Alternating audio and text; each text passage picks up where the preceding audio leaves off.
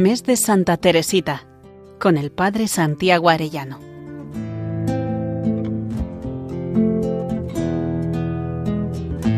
En el nombre del Padre, del Hijo y del Espíritu Santo, día decimotercero del mes de Santa Teresita, vamos a ver hoy en esta preparación para hacer el acto de ofrenda al amor misericordioso, como Teresita es patrona de las misiones y misionera y por eso patrona del el apostolado de la oración.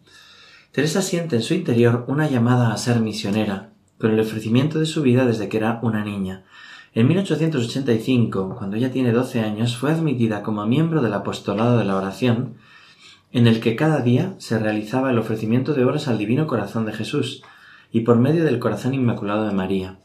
La fórmula del ofrecimiento era así Divino Corazón de Jesús, te ofrezco mi jornada por medio del corazón inmaculado de María, por todas tus intenciones.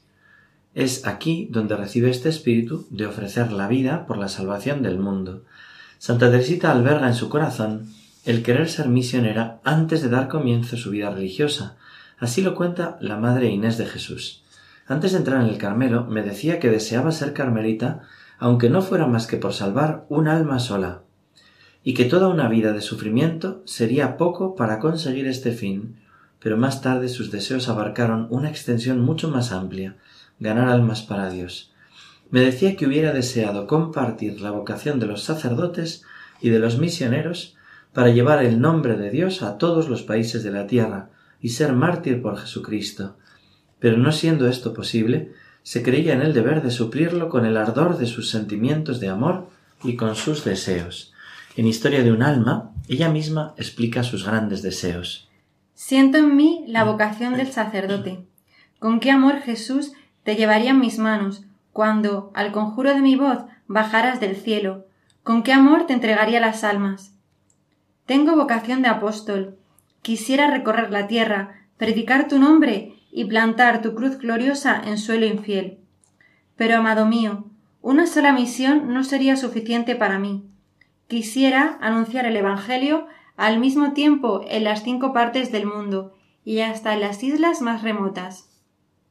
Ella, además de ser misionera, es apóstol por el amor de caridad y nos dice así La caridad perfecta consiste en soportar los defectos de los demás, en no extrañarse de sus debilidades, en edificarse de los más pequeños actos de virtud que les veamos practicar.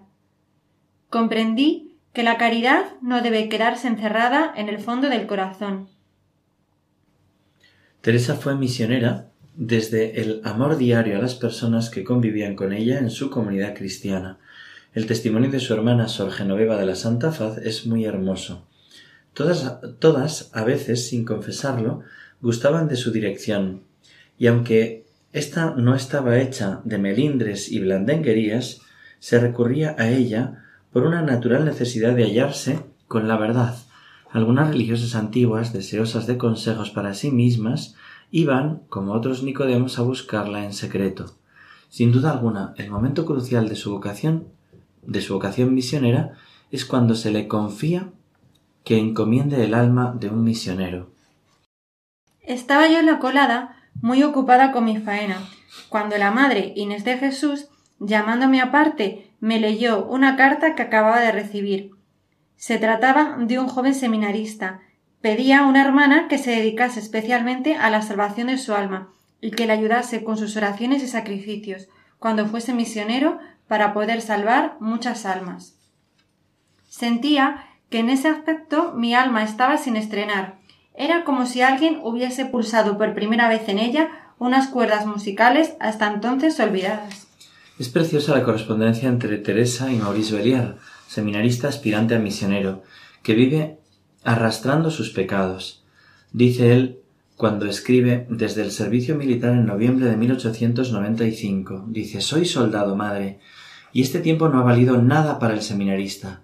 He tenido caídas, tonterías inauditas en medio de este mundo que me absorbía. Acabo de hacer la mayor de todas, pero ella es tan fuerte que será la última, pues me corregiré, Estoy sumergido en una situación deplorable y es preciso a toda costa que mi querida hermana Teresa del Niño Jesús me saque de ella. Es preciso que haga violencia al cielo, que se dejará conmover por sus oraciones. Decidle que es necesario compadecerme y ayudadme. Yo os conjuro en nombre de la Virgen del Carmelo y de San José, si supierais cuánta necesidad tengo del divino socorro.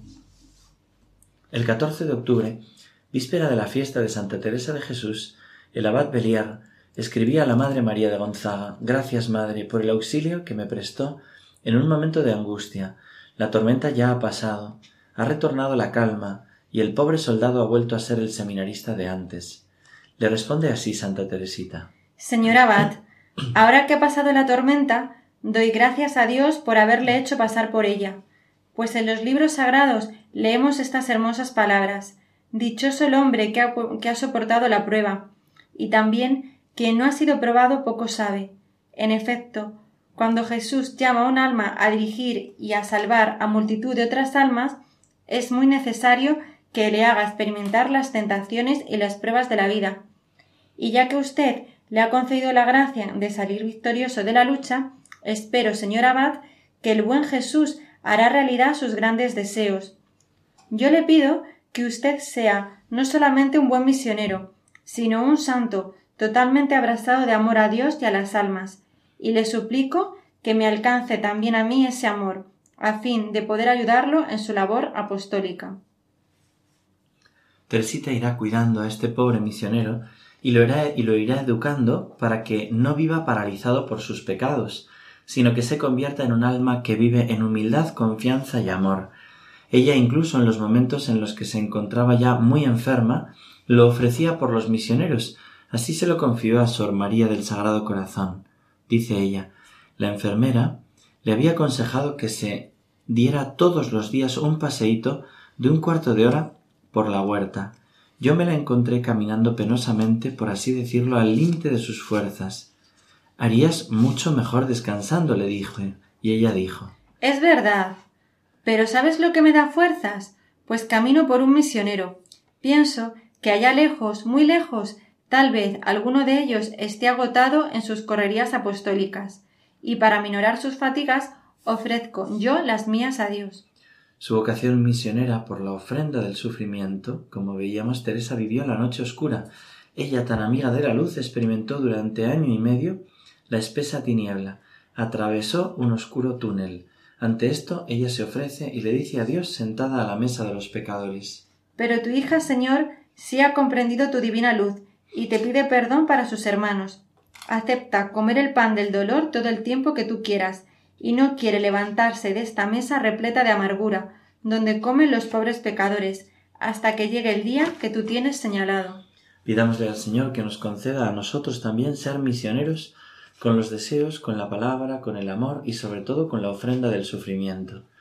Santísima Trinidad, Padre, Hijo y Espíritu Santo, yo os agradezco todos los favores, todas las gracias con que habéis enriquecido el alma de Teresita del Niño Jesús durante los veinticuatro años que pasó en la tierra, y por los méritos de tan querida santa, te pido que me concedas la gracia de poder ser una de esas almas pequeñas por las que ella pidió, viviendo esa entrega eficaz, perfecta y absoluta de mi persona a tu amor misericordioso. Amén. Gloria al Padre, al Hijo y al Espíritu Santo, como era en el principio, ahora y siempre, por los siglos de los siglos. Amén. Santa Teresita del Niño Jesús, lirio purísimo del Carmelo, ruega por nosotros. Que Dios os bendiga a todos y hasta mañana si Dios quiere. Mes de Santa Teresita, con el Padre Santiago Arellano.